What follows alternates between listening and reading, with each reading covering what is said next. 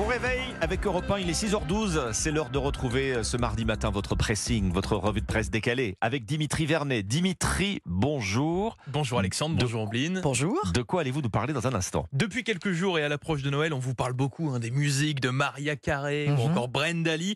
Eh bien moi je vous propose de revenir ce matin à la base, à notre île de. Noël, à nous, en France. À la base, et vous avez raison. Mombline, La méthode pour mesurer l'audience à la télé évolue. Elle prend enfin en compte nos nouvelles habitudes de consommation. moi je vais vous parler du nitrite. Vous savez, le nitrite, ce conservateur qui est toujours Dans le autorisé dans le jambon, Hmm, alors qu'il est maintenant interdit dans les croquettes. D'accord. Mais oui, je vous explique pourquoi.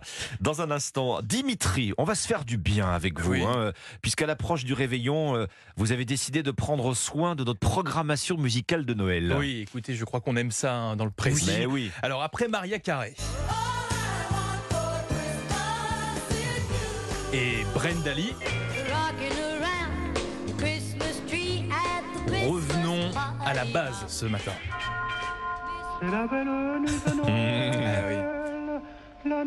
Alors cette musique ne parlera sûrement pas aux plus jeunes qui nous écoutent. Pourtant, pourtant, Petit Papa Noël de Tino Rossi est peut-être là en majuscule musique de Noël en France.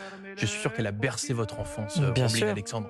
On l'a en tous plein dans le chanté. mille, mon cher Bah Dimitri. mais oui, mais- et d'ailleurs, grâce à vous, je vais l'avoir dans la tête toute la journée.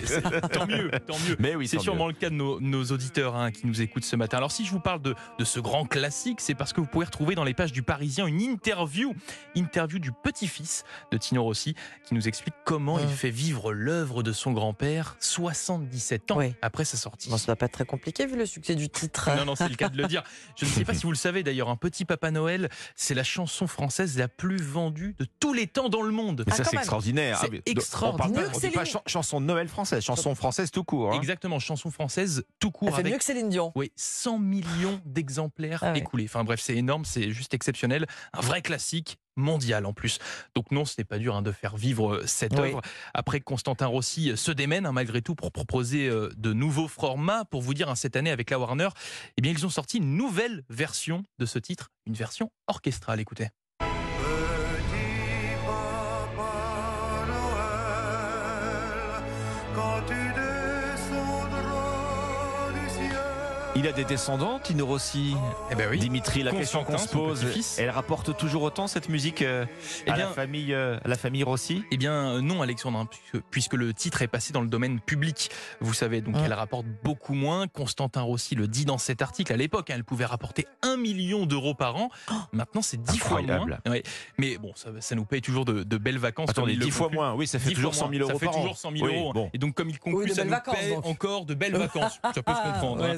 Surtout comme il l'explique, hein, l'objectif n'est pas là. Sa mission avec son frère, c'est de faire perpétuer la mémoire de leur grand-père avec donc ce titre Petit Papa Noël. L'article est très intéressant, je vous conseille de lire l'interview, on apprend plein de petites anecdotes euh, très sympathiques. Bon, allez, on garde une place pour Petit Papa Noël dans notre euh, playlist euh, du, du réveillon.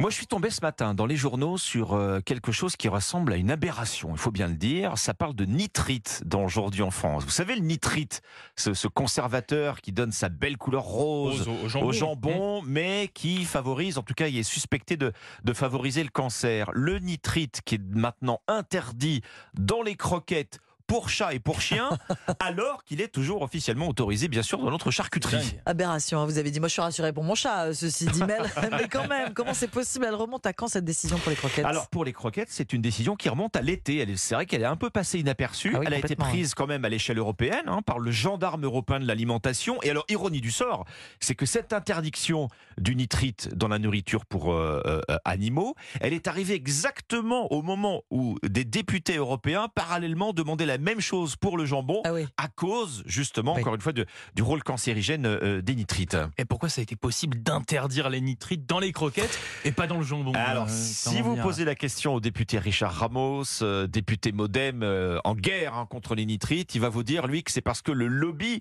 est moins actif Mm. dans la nourriture pour euh, chats et chiens que dans la charcuterie. En fait, les industriels contestent la dangerosité des nitrites et c'est comme ça qu'au supermarché, aujourd'hui, bah, vous avez côte à côte du jambon avec ou sans nitrite. Sans nitrite, évidemment, c'est pas le Mm. même prix hein, et c'est Oui. trop cher pour, bien les cher, ménages ouais. les plus modestes. Alors, les animaux protégés des nitrites et pas nous. La situation, elle a tellement énervé le député Ramos qu'il a fait livrer, vous savez quoi, à Emmanuel Macron, des croquettes pour chiens Ah. sans nitrite, oui, pour évidemment, Nemo, oui, oui. Eh oui. en précisant que c'était pour la santé de Nemo, le chien du président. Voilà. euh, On, ne sait pas si- on ne sait pas quelle sera la portée du geste, mais en tout cas, voilà, dans le, dans le, dans le symbole, Oui. pour- pourquoi, les, pourquoi les animaux euh, débarrassés des nitrites et pas nous Voilà. Ombline. Excellente question. Il va y avoir du nouveau dans la mesure euh, de l'audience télé dès le 1er janvier, nous dit euh, ce matin le Figaro. hein. vous le savez, chaque matin à 9h, l'organisme Médiamétrie dévoile les résultats d'audience voilà, de la veille. Quels sont les programmes qui ont été les plus euh, regardés? Des chiffres qu'on vous dévoile d'ailleurs euh, tous les matins dans l'émission Culture Média de Thomas Hill sur Europe 1. Pourquoi cette mesure est importante pour les chaînes? Eh bien, car non seulement cela détermine l'avenir d'un programme, mais cela a surtout un impact sur les recettes publicitaires hein, Mais oui. des, des chaînes de télé. Et qu'est-ce qui change alors? La mesure d'audience sur les autres écrans, Dimitri, ordinateur, tablette, smartphone, ce n'était Ah pas oui. pris en compte avant. Dans un foyer, important voilà, on va prendre en compte ce que regardent les parents dans le salon et l'ado dans sa chambre et en comptabilisant les spectateurs de, des autres écrans. Voilà, bah oui, bon. L'enfant. L'enfant, de quoi je parle. En comptabilisant les spectateurs des autres écrans, on ouvre ainsi l'audience au foyer qui ne possédait pas de télé chez eux et qui regardait euh, les programmes à la télé Hmm. sur leur smartphone, par exemple. Mécaniquement, on augmente le nombre de spectateurs.